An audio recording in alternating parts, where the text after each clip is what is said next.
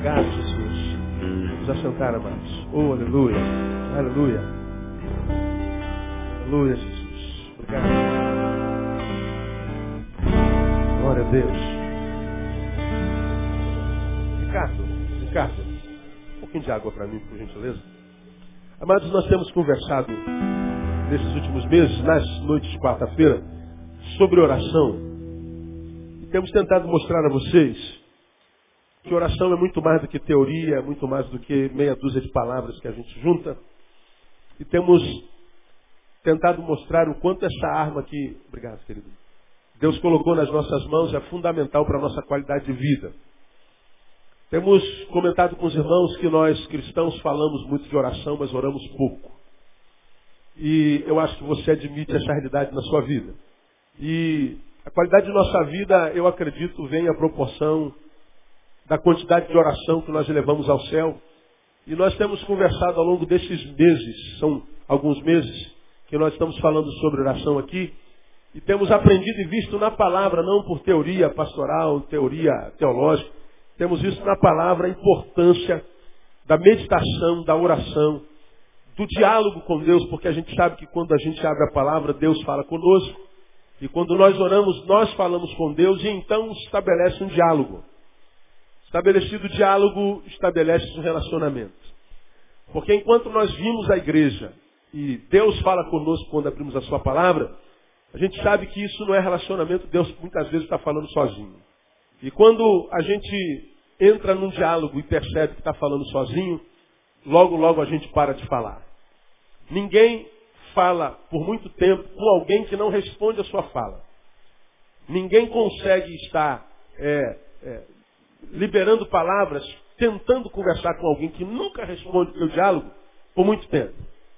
Então, com isso, eu estou querendo dizer que quando Deus fala conosco, mas a gente não fala com Ele, a relação é interrompida não porque Deus pare de falar, mas porque se Ele fala sozinho, nós, nós não respondemos, nós perdemos a capacidade de escutar. Então, oração é algo muito mais importante, muito mais sério do que a gente possa pensar. Então, nós já aprendemos algumas coisas sobre oração e por que nós é, devemos orar. Aprendemos que devemos orar primeiro, porque deixar de orar é pecado. A Bíblia diz lá pela boca de Samuel, longe de mim esteja pecar contra o Senhor, deixando de orar por vós. Então Samuel entende que quando nós não oramos, nós pecamos. Pecado faz dissensão, divide a, a, a, a nossa relação com Deus, transforma o nosso céu num céu de bronze. Aprendemos que a oração, e esse tópico para mim é um dos mais importantes que nós estudamos, a oração é o que transforma meu encontro com Deus em relacionamento. Ah, aprendemos que quando a gente se converte, ali nós nos encontramos com Deus. Esse encontro pode se transformar em relacionamento ou não. O fato de Deus barrar com alguém no caminho significa dizer que eu comecei um relacionamento com Ele. E a gente aprendeu que o que transforma esse encontro com Deus em relacionamento é a oração, por causa do diálogo. Ele fala comigo e eu com ele. Então isso é um relacionamento. Então é oração que faz com que Deus se relacione com você. Porque senão a tua relação com Deus vai ser sempre de distância. Vai ser como aquela a respeito da qual Jesus acusou a Pedro. Pedro seguia Jesus de longe. De longe. E Deus não relaciona-se com ninguém de longe. Né? Nós pensamos que ele se relaciona, mas não se relaciona. Né? Ah, só você olhar a qualidade de vida que você vive hoje. E lembra quando você estava pertinho no altar, falava com ele, lia a sua palavra. Hoje você não lê, não ora, você não tem mais nada. A sua vida vai entrando em decadência. Né? A sua vida, mesmo que você não admita, ela vai decaindo. Os começos são equivocados, os meios são equivocados e o fim é pior ainda. Pior ainda. E a gente sabe que isso é uma realidade. É só você olhar para o lado. Terceiro, precisamos orar porque existe um diabo. E aprendemos que o diabo não é um ser que está aí inerte. Diz que a sua palavra é que ele anda ao nosso derredor buscando o quê? A quem possa o quê? Tragar. Lembra que eu falei sobre esse, esse negócio de ser tragado pelo diabo? Você que fuma sabe o que é tragar. Pega um cigarro, ele tem algo em torno de 10 centímetros. Você pega um cigarro e fuma. E dá um trago. Cada vez que você dá um trago, o que, que acontece com esse cigarro? Ele vai diminuindo, ele vai extinguindo. Agora, ele acaba de uma vez por todas? Não. Quanto tempo uma pessoa fuma um cigarro mais ou menos? Alguém sabe aí? Dá um chute aqui quem já fumou. Quanto tempo dura um cigarro? Dez minutos? Dura dez minutos? Sei disso não? Cinco? Pô, ninguém aqui nunca fumou, não, meu Deus do céu, não é possível. Hã? Três minutos fumando cigarro? Pois é. Então o cigarro não acaba só, puf. Não é, não é abracadabra, não.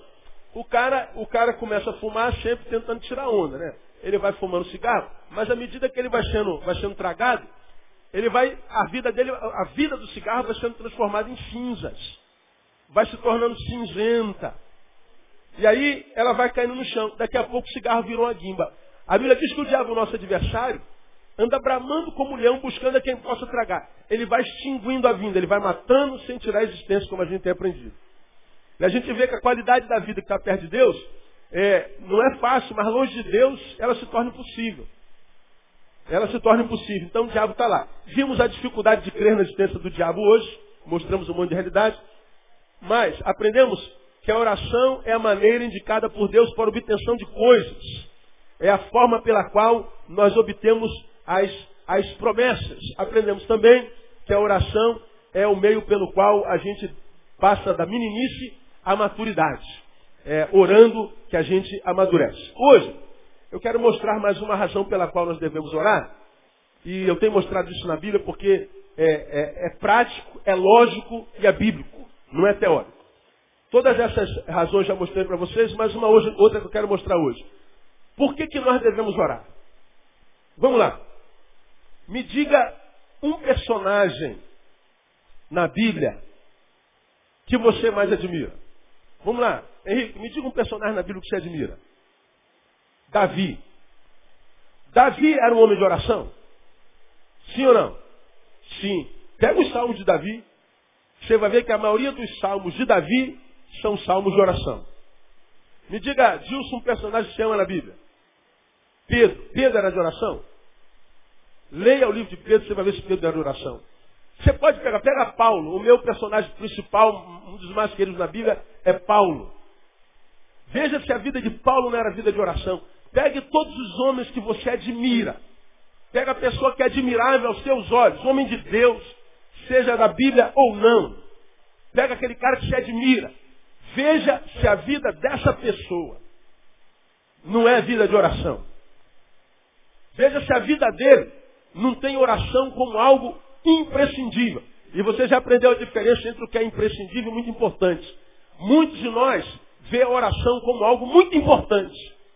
Mas a oração não pode ser algo muito importante, ela tem que ser algo imprescindível. Algo muito importante, a gente pode viver sem. É muito importante. Dinheiro é importante para a sua vida, sim ou não? Pouco ou muito? Ah, ficaram com vergonha, né? Dinheiro é importante ou muito importante?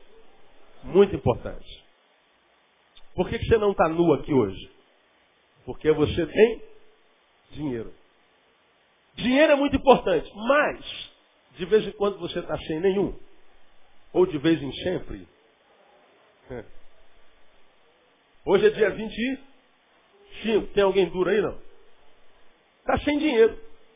Porque a gente pode viver sem muito importante. Tua esposa é muito importante? Sim ou não? Teu marido é muito importante? Se você tem dificuldade de falar do marido da esposa, eu vou perguntar do seu filho. Seu filho é muito importante? Sim ou não? É. Mas se o nosso filho morre, a nossa vida continua? Continua. Se nosso marido, nossa esposa morre, se a gente se divorcia, a vida continua? Continua. Porque são muito importantes. Agora, há coisas na vida que são imprescindíveis. Saúde. É muito importante ou é imprescindível? Imprescindível. Sem saúde, você vive? Não vive. Há coisas na vida que são imprescindíveis. Para quem quer viver uma vida de qualidade. A gente sabe, não, pastor, meu filho é imprescindível, é verdade. Mas eu já enterrei um monte de filhos com os pais do lado do caixão chorando. Viveram anos de luto. Mas não há dor que o tempo não sabe. A gente lembra e chora, mas a vida continua. Mas quando a gente pensa sobre saúde, por exemplo, é algo imprescindível. Oração, para quem quer viver uma vida equilibrada, para quem quer viver uma vida que valha a pena ser vivida, porque hoje a gente não acha muita gente que vive vida que vale a pena ser vivida. A oração é imprescindível. Você pode observar todas as pessoas da Bíblia que você admira, todas as pessoas que você conhece como homem de Deus, que tem uma vida que você diz assim, se eu tivesse a vida dessa pessoa, se eu tivesse a vida desse homem, se eu tivesse a família dessa pessoa, você pode ver que ela tem intimidade com Deus através da oração. Analise e você verá. Agora, analise a pessoa que você conhece, que diz estar em Deus há muito tempo, mas você não consegue ver a vida de Deus reproduzida na qualidade de vida dela. Você pode perceber que de repente ali não passa oração, passa a frequência ao culto. Passa passar por aqui de quando em vez. Mas intimidade com Deus, além da coletividade, não tem. A oração é imprescindível. Vou mostrar algumas, algumas realidades para vocês. Por exemplo, vamos a Atos capítulo 6. Quero mostrar uma coisa para você. A importância de oração na vida. Atos capítulo 6. Está lá no cabeçalho de Atos capítulo 6, a escolha dos sete. Sete diáconos. A palavra diáconos, é, é na tradução é, é, para o português, é servos.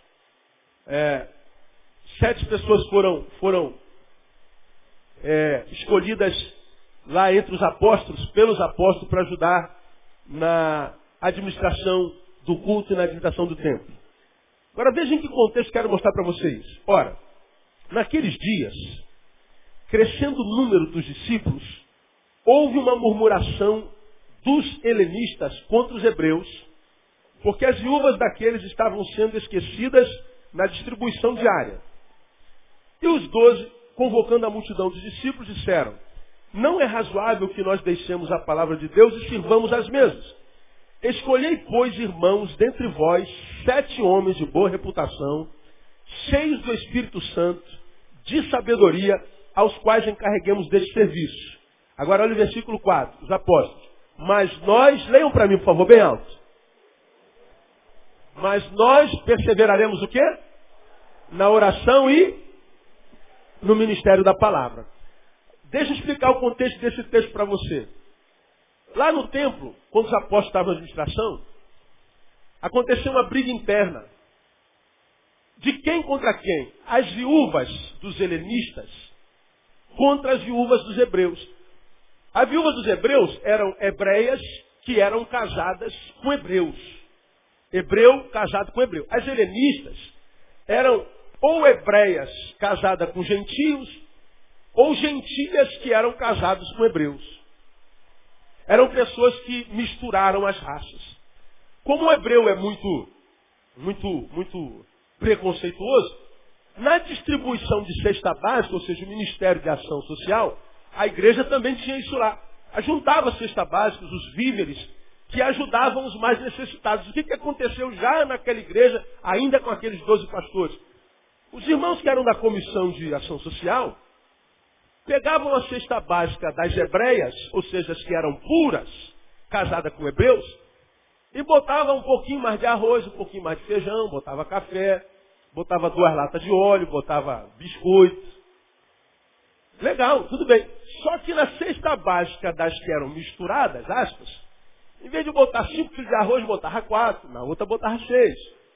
Em vez de botar duas latas de óleo igual na outra, botava uma. Botava café lá, mas não botava cá. De modo que a cesta básica das hebreias era mais gordinha, mais caprichada do que das helenistas.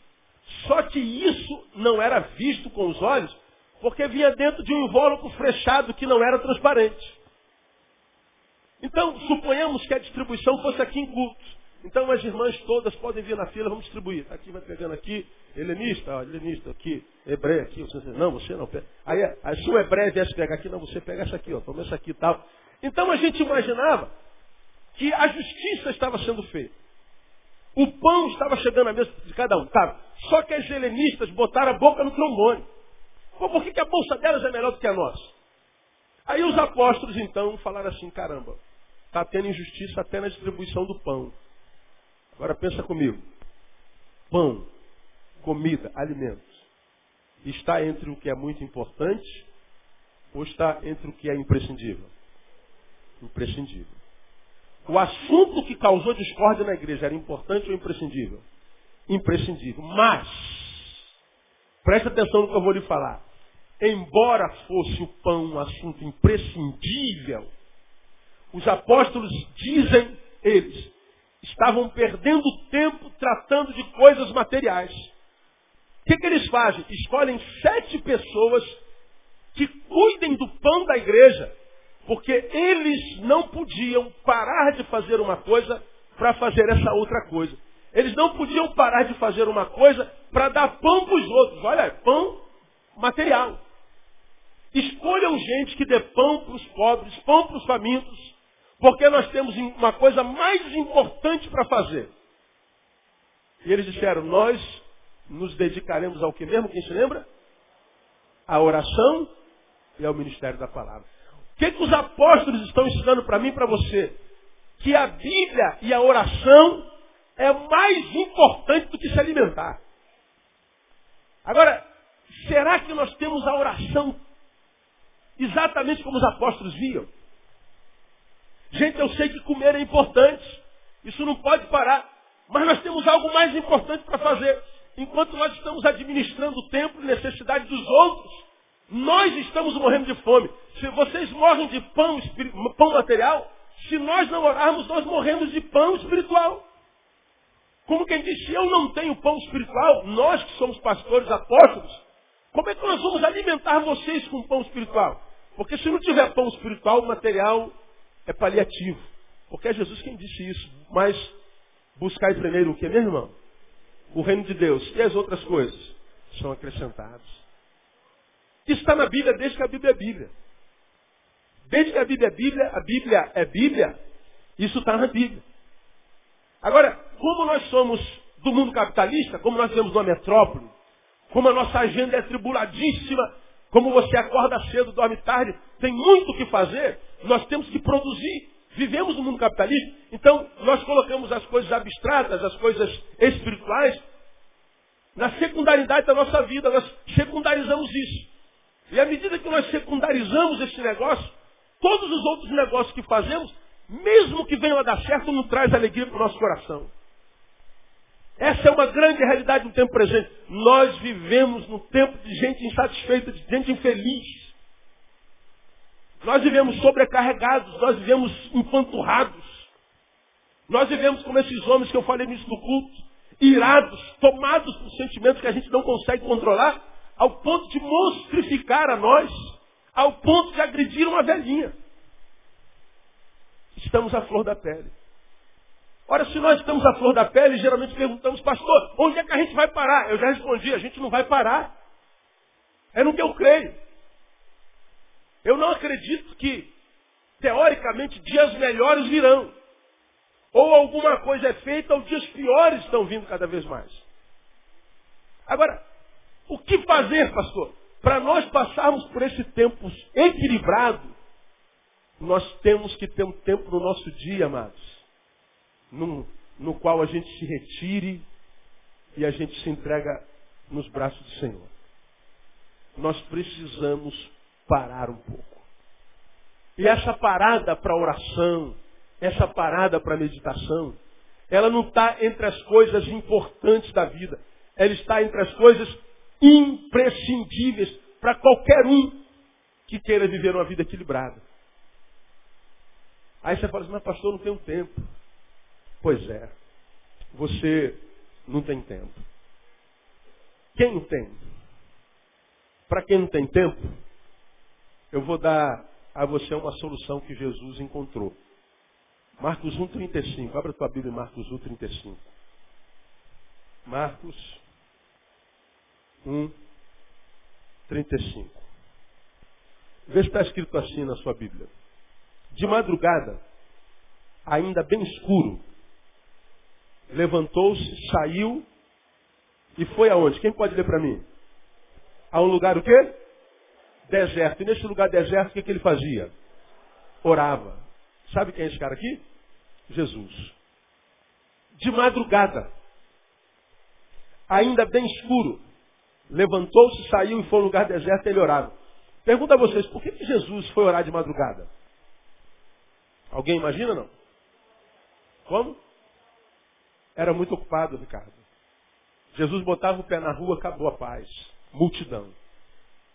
Jesus botava a cara na janela, a multidão estava na janela esperando ele abrir a janela. Por que, que Jesus foi orar no monte? Quem sabe? Ah, pastor, no monte tem mais poder. É por causa disso que Jesus foi orar no monte? Por que, Ricardo, Jesus foi orar no monte? Mesma razão. Jesus foi para o monte porque Jesus não tinha paz entre os homens. Na estrada, Jesus não tinha privacidade. Agora vê o que, que nós crentes fazemos.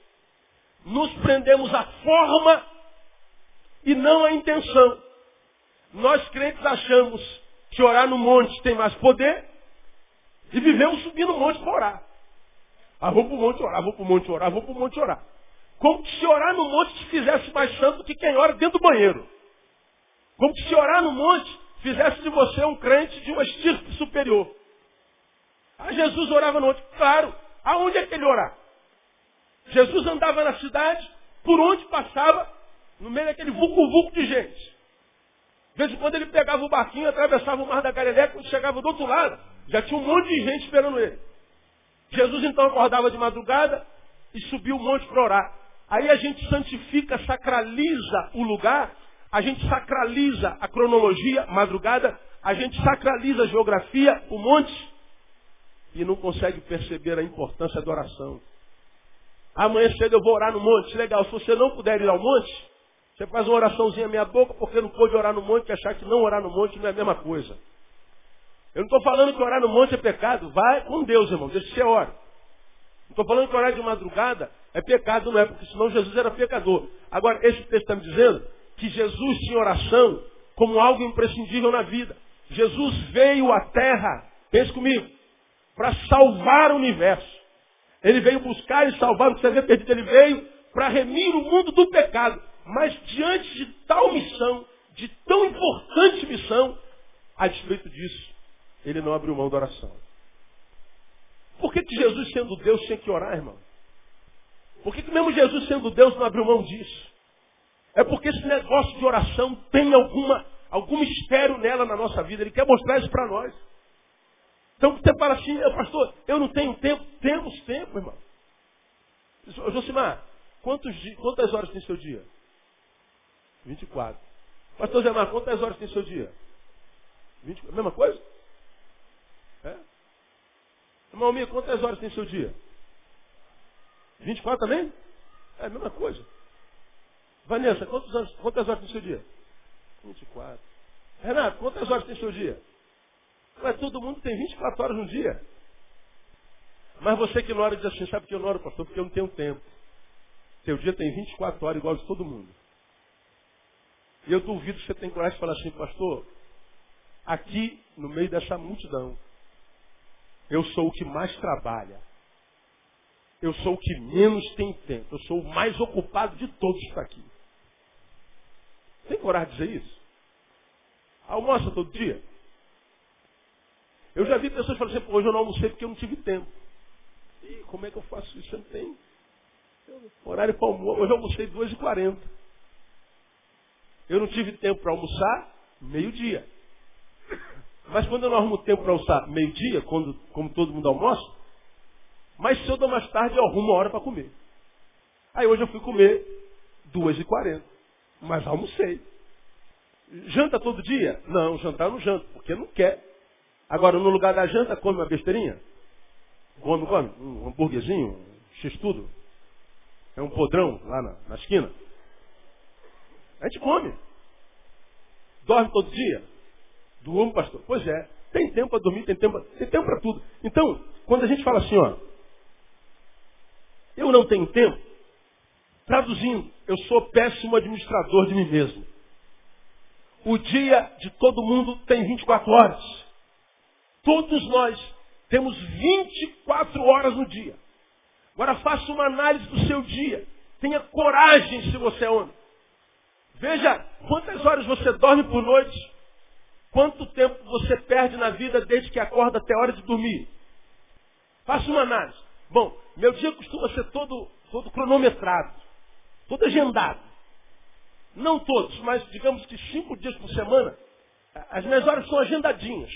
Tudo cronometrado. Então, está escrito lá, não tem jeito. Isso quando a gente quebra. Mas, é, teoricamente, é tudo agendado. Porque é muita coisa para fazer num dia só. Se é muita coisa, muita gente, muito problema, muita, muita, muita produção para um dia só, e é inevitável produzir, nós temos que administrar as nossas horas e administrar as nossas horas estabelecendo prioridades. Prioridades.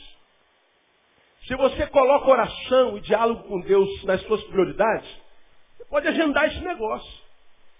Você pode colocar em alguma hora do seu dia. Quantas horas de almoço tem? Uma hora? Diga assim, Senhor, dez minutos dessa hora vai ser sua. Vão ser seus. Separa dez minutinhos por dia, mas dez minutinhos, pastor, dez minutinhos é melhor do que nada. Você vai no ônibus, gasta uma hora, duas horas no ônibus. Pô, tenta separar esse tempo que você passa dentro do ônibus para uma meditação. Tenta entrar em alfa ali dentro do ônibus. O ônibus está balançando para cá, balançando para lá. Um está xingando o outro. E você tenta entrar em alfa ali, tenta se ligar com o Pai, tenta falar com Ele, tenta entrar em sintonia, tenta encher teu coração de gratidão, tenta, tenta, tenta remir, enquanto você descansa, você ora, enquanto você trabalha, você ora. Mas nós temos que ter um tempinho para a gente se retirar e para a gente parar. Porque, irmão, isso não está entre as coisas muito importantes da vida, isso está entre as coisas imprescindíveis da vida. A vida é uma correria desenfreada. Quando você arruma 10 minutinhos, 15, meia hora que seja, e você se retira para um lugar, e você fecha os olhos, esquece das coisas materiais, tenta transcendê-las e se ligar com o Pai Divino, com o Divino Pai, com o nosso Senhor, com o mundo espiritual, você vai ver então que, desconectando da terra, você chega ao mundo dos espíritos. E você vai ver que a paz de Deus vai enchendo você como quem está ganhando uma injeção na veia. Ali acontece o que eu acredito ser uma sessão de descarrego. De verdade. A, a minha hora devocional é fundamental para mim. Quando eu oro, eu sei que isso não interessa a você, mas curiosidade.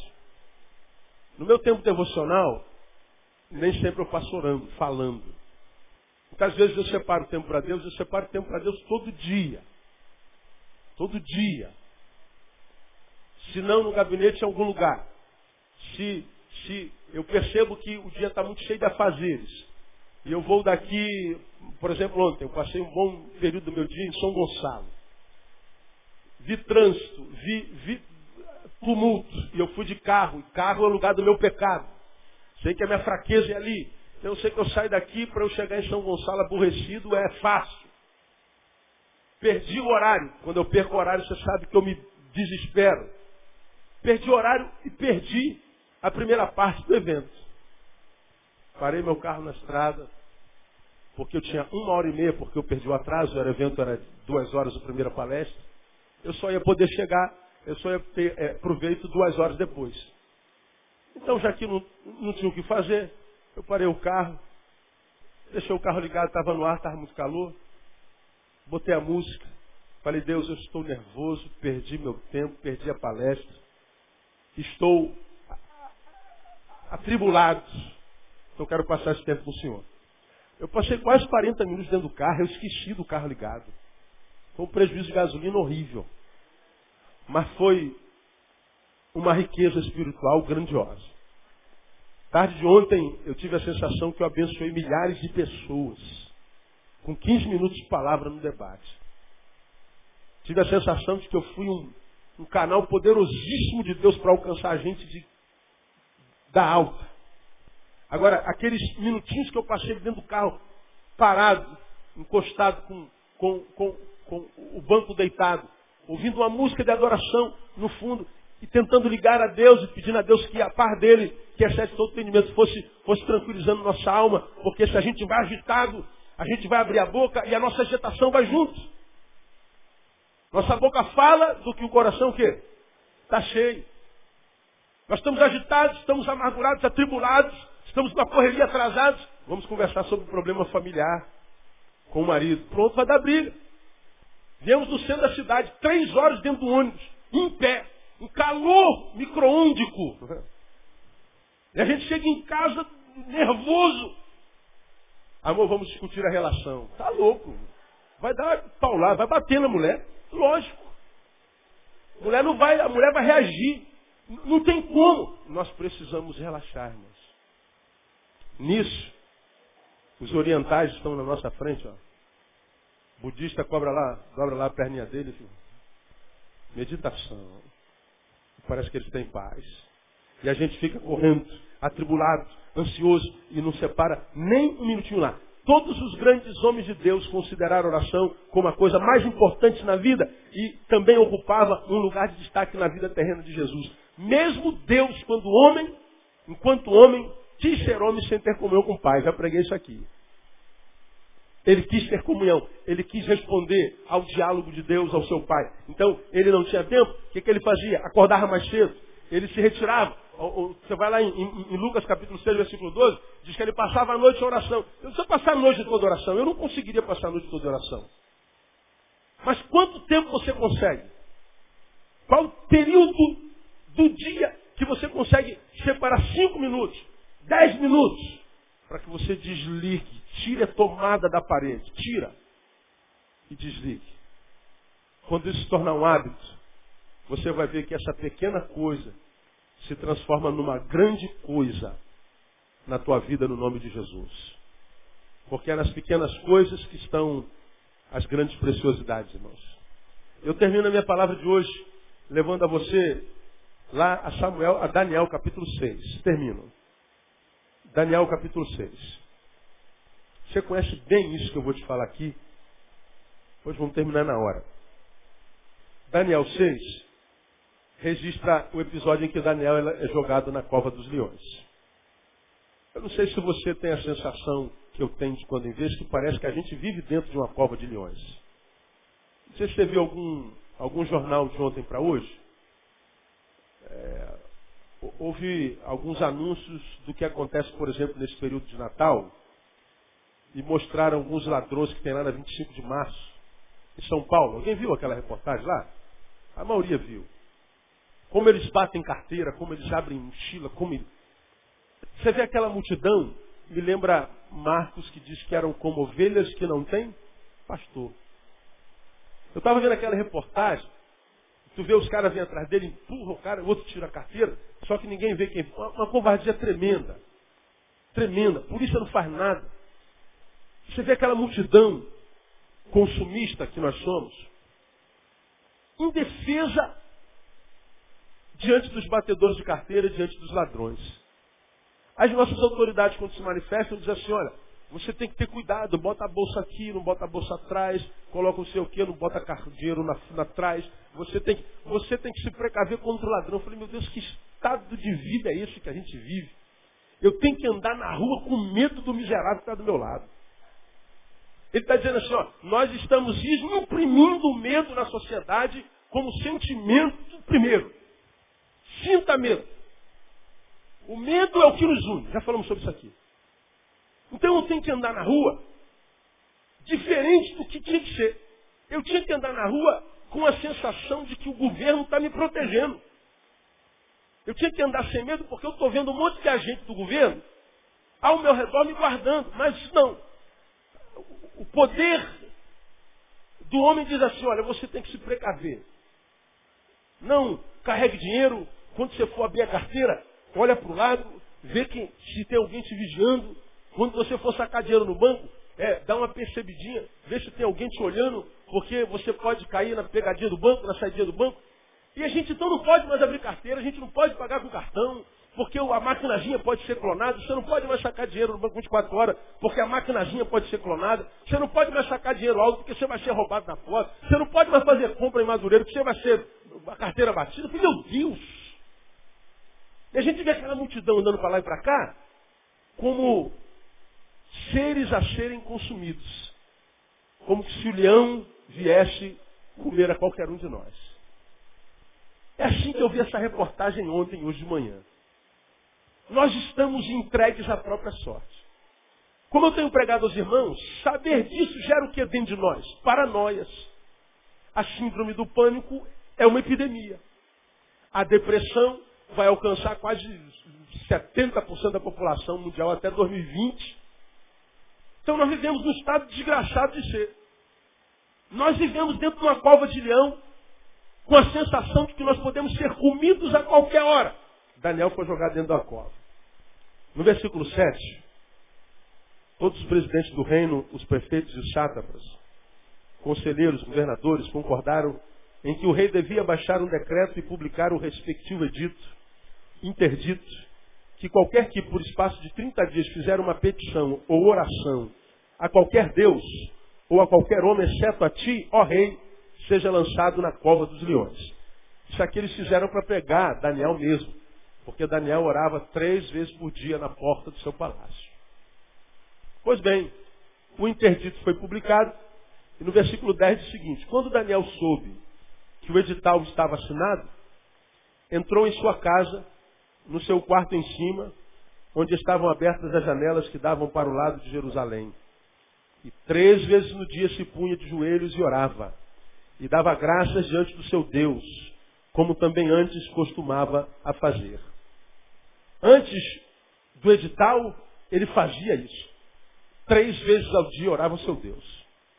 O edital disse, se alguém orar, vai ser morto, comido pelos leões. Daniel não mudou a rotina. No mesmo bate dia, bate hora e bate lugar, ele ia e orava ao seu Deus. Pois bem, consequência disso. 14.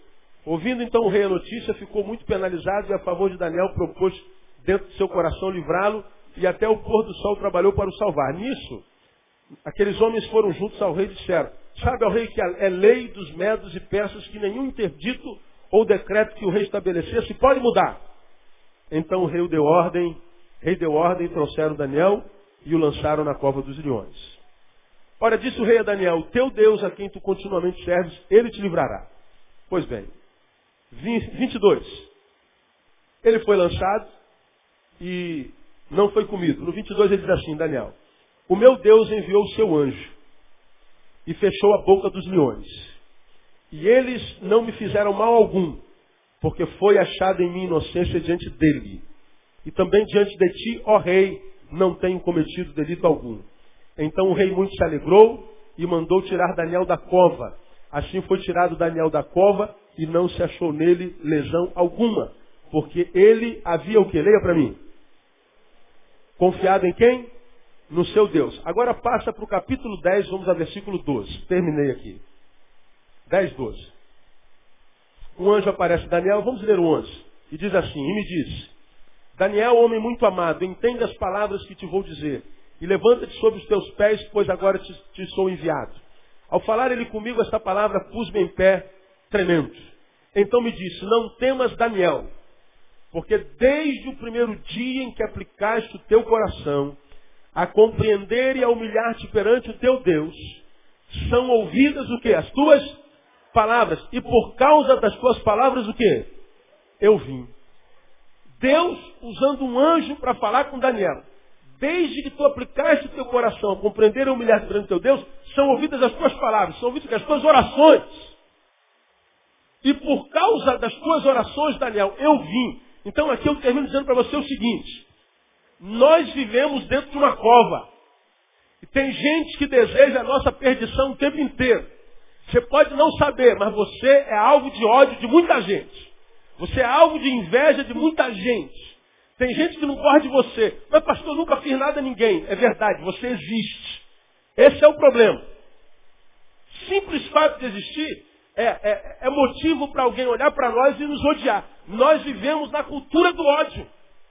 Nós vivemos na cultura da, da, da, devoração, do devoramento, não sei como é que fala. Nós estamos no meio de uma cova de leões querendo nos tragar, além do diabo que é um leão que ruge ao nosso redor querendo estragar. Agora, pergunta a você, como é que a gente é livre da boca do leão? Através da oração. Como é que Deus livrou Daniel da cova? Através da oração. Por que, que Daniel foi liberto da, da, da, da, inveja dos seus pares?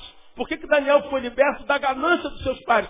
Porque as suas palavras foram ouvidas e Deus disse assim, por causa das suas palavras eu vim. Sabe o que, que Deus está dizendo aqui? Daniel, as tuas orações foram combustível para que eu caminhasse em direção a você. Eu vim porque você me abasteceu com oração. Não estou falando que isso é uma doutrina, não. Estou falando do contexto. Deus está dizendo, eu vim. Eu posso ir e vir a hora que eu quiser. Ele é Deus. Mas no caso do livramento de Daniel, Deus está dizendo, eu vim porque você orou. Eu vim porque você pediu. Eu vim porque eu ouvi as suas palavras. Eu vim porque você não ficou de boca fechada. Eu vim porque você tinha tempo para falar comigo. Eu vim porque a tua relação comigo é de relacionamento. Então, meu irmão, escuta que eu vou lhe falar. Oração não é mágica. Oração não é explicável. Oração não é tão simples como a gente pensa. Para mim, oração é imprescindível para quem quer passar por esse estado de ser social incólume. Para mim, a oração é imprescindível para quem quer, no mundo de loucos, permanecer saudável. Para mim, a oração é imprescindível para quem, no mundo de uma geração desistente, queira permanecer. Oração é imprescindível, não é muito importante. Então, meu irmão, se, se você ainda não tem o costume de orar, de separar um tempinho durante o dia, todo dia, para se desligar da terra e se ligar ao céu, colocar a sua tomada no mundo espiritual, deixa Deus trabalhar no teu coração nessa noite e passa a administrar o teu dia de uma forma diferente. Agora não penso que isso é simples, porque no mundo capitalista, orar parece que é não fazer nada.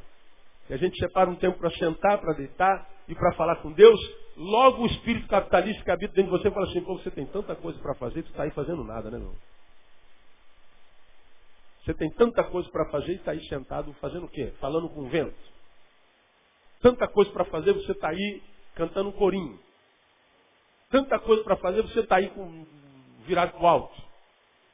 Pois é, só que espírito que fala isso para você não é o espírito de Deus. É o espírito capitalista, é o espírito do diabo para que você não se abasteça no espírito, para que nada que você tenha na carne traga alegria para você. Então, meu irmão, questão não só de fé, questão de inteligência. Abra um espaço para Deus no teu dia. Porque todos os homens grandes que passaram pela terra fizeram questão da oração e mesmo Jesus, que era Deus, tinha oração como algo imprescindível na sua vida. Então faça como Jesus, você vai ver que a sua vida vai dar um salto de qualidade bem grande no nome de Jesus. Amém, amados? Que Deus te abençoe com essa palavra e muito mais, te faça não só ouvinte, mas te faça praticante dela para o teu próprio bem-estar. Amém? Vamos aplaudir o Senhor por essa palavra, porque ele é digno.